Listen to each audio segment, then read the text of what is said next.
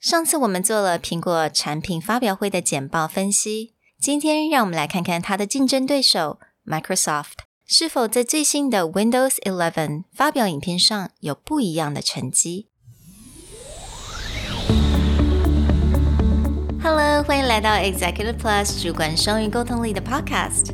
我们希望带给大家最实用的沟通工具，包括了成功人士对全球市场的分享、职场英语的技能。跨文化沟通技巧与其他能帮助您成为出色领导者的工具。Hi, I'm Sherry, founder of Executive Plus. As a language trainer and certified coach, I've trained hundreds of managers from Fortune 500 companies such as Dior, Google, Deloitte, and Yahoo. And I'm Nick, Director of Communication Strategy at Presentality. I've helped startups raise millions of US dollars in funding and train the executives of publicly listed companies to present on the global stage. Welcome to the Executive Plus podcast, where you can take your communication and language skills from good to great.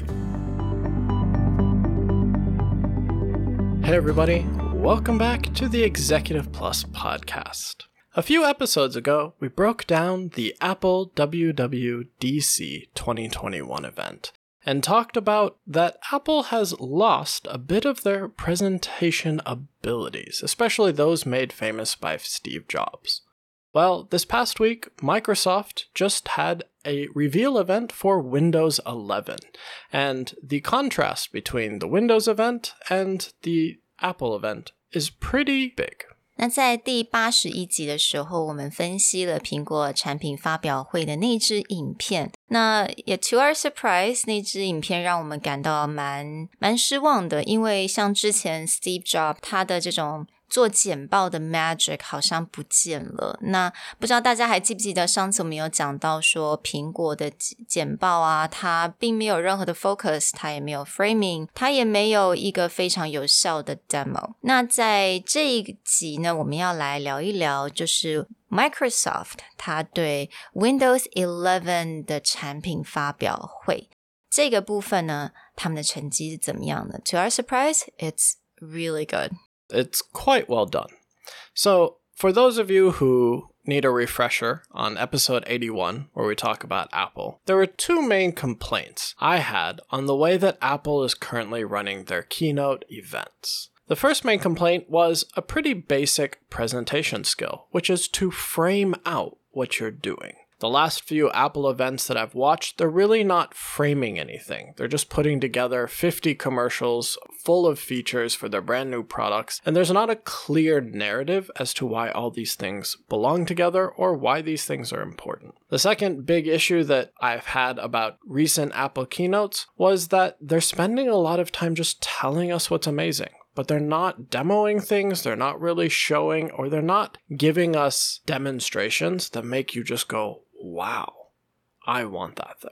Definitely。那其实，在这一次的 Window，我必须要老实说了，当我看到这些影片的时候，我并不是那么的 excited because I'm not a technology nerd. I just feel like I have to watch these for my job. 但是当我开始看 Window 的时候，第一分钟吧，我就觉得 Wow, I feel touched.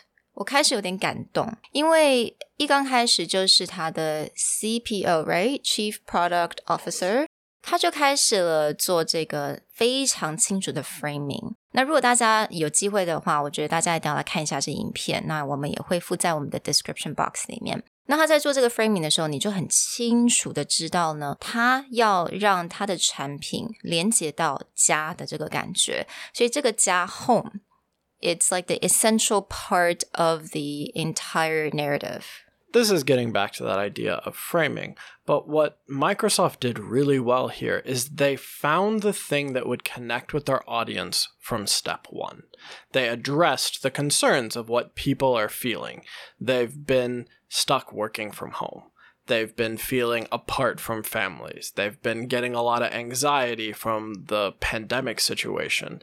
And the way that they frame out this idea of home really starts to touch on those things. And as an audience, whether you're a developer or just a general audience looking at what Windows is doing next, they really strongly came out from the beginning framing out the idea of home and connecting it to everything their audience has been feeling for the past year, year and a half. Absolutely. I think the word home, being emotional, being wanting to connect with family or friends, kind of throughout the entire presentation. 那这个 CPO 它在中间的时候，它也一直当做这个串场的角色，而且我觉得很特别的是，他在最后面的时候，他的最后一句 closing statement 的时候，他又提到了 "It feels a lot like home." So again，他的这个 framing 非常的完整，从一刚开始到最后面 ，it's very complete and it just feels like a very complete story to me. And it's not perfect,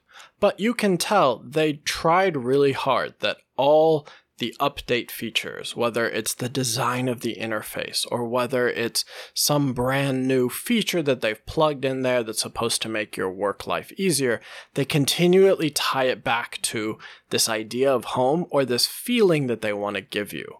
So even when he's talking about simple design updates, he was like, the way that we designed our interface was to make you feel calm in a time of anxiety, we wanted to give you a place to go back, like a home, to feel comfortable.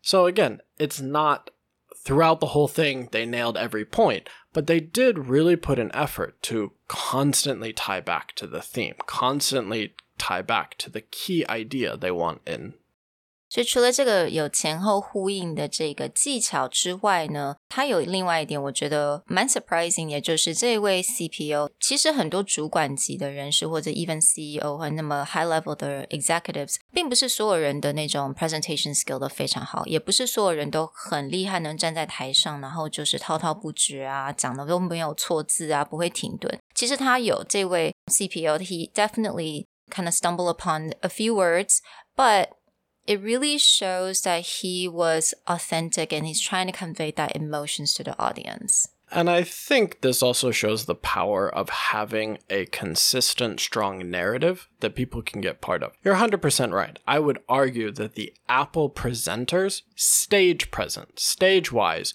are way better right. than the Microsoft. Not just the CPO, but if you look at most of the people presenting, they're not looking at the screen. You can tell they're reading off of a prompter. They're a little bit awkward. They pause a lot, but not in a very natural way. They don't seem as comfortable on the stage. Whereas when you look at the Apple, every person they chose to present at Apple seemed very confident and comfortable on the stage.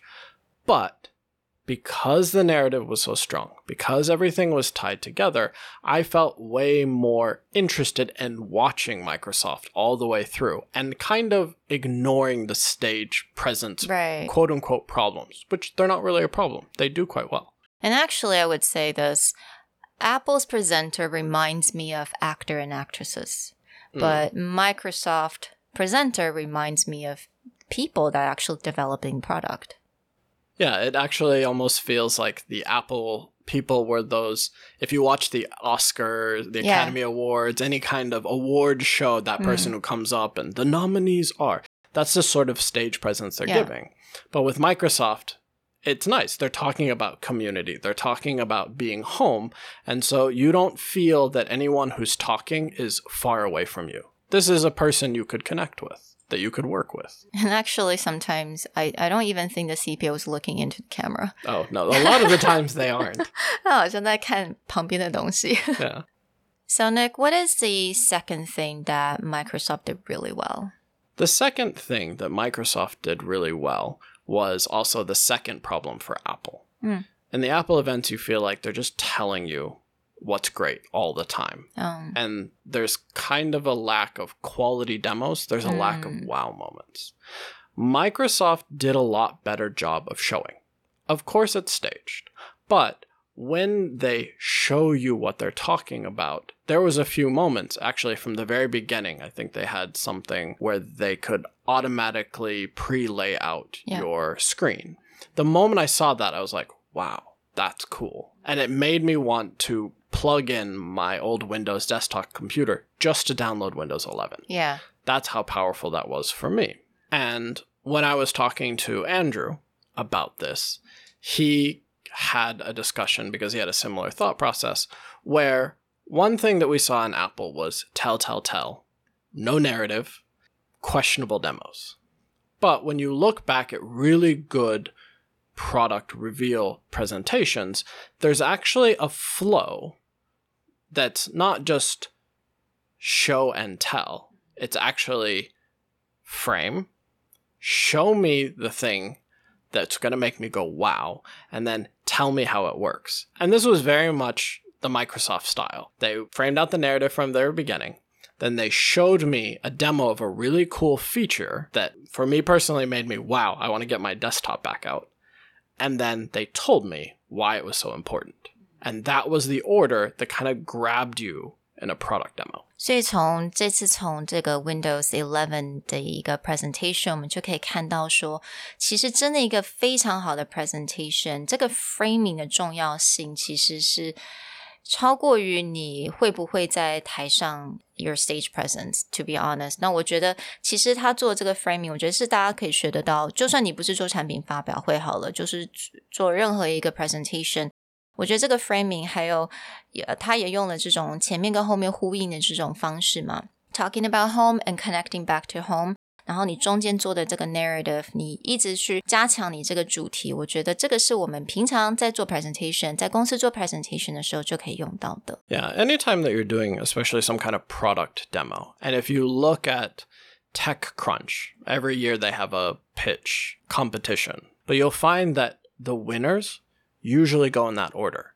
They frame out a problem, then they have a really amazing demo that makes you go, wow, that's really cool. And then they tell you how it works or why it's so useful for their users. So that became true in Microsoft's presentation for a mass audience or for a startup presentation. Anytime that you can give a demo or an example of how what you're talking about works that can give someone a strong feeling, if you framed it right, that demo should come next. And then after that demo, tell me what I just witnessed. Can I ask you a question? So, when it comes to demo, now we usually see demos uh, from like a physical product, right? Well, what happens when your product is a service? Kind of like we do. If we're doing providing a service, how do we actually conduct the uh, demo? I mean, there's a lot of ways you can do that, and that's a much longer podcast discussion. But anytime that you can give someone a sense of the speed of that service, mm. I think actually one time you told me a story of one of the best presentations you saw in Ah, college yeah, yeah. where they timed out a delivery service to show up Yeah. after they finished their presentation talking about why that delivery service was so powerful. Okay. Uh, actually, that reminds me. OK，所以这是我大学大概二年级、三年级，我还记得是在 accounting class，但是我们要做一个 presentation。I don't really remember exactly what the presentation has to be about, but 这一组的他们就选了一个 fast food chain。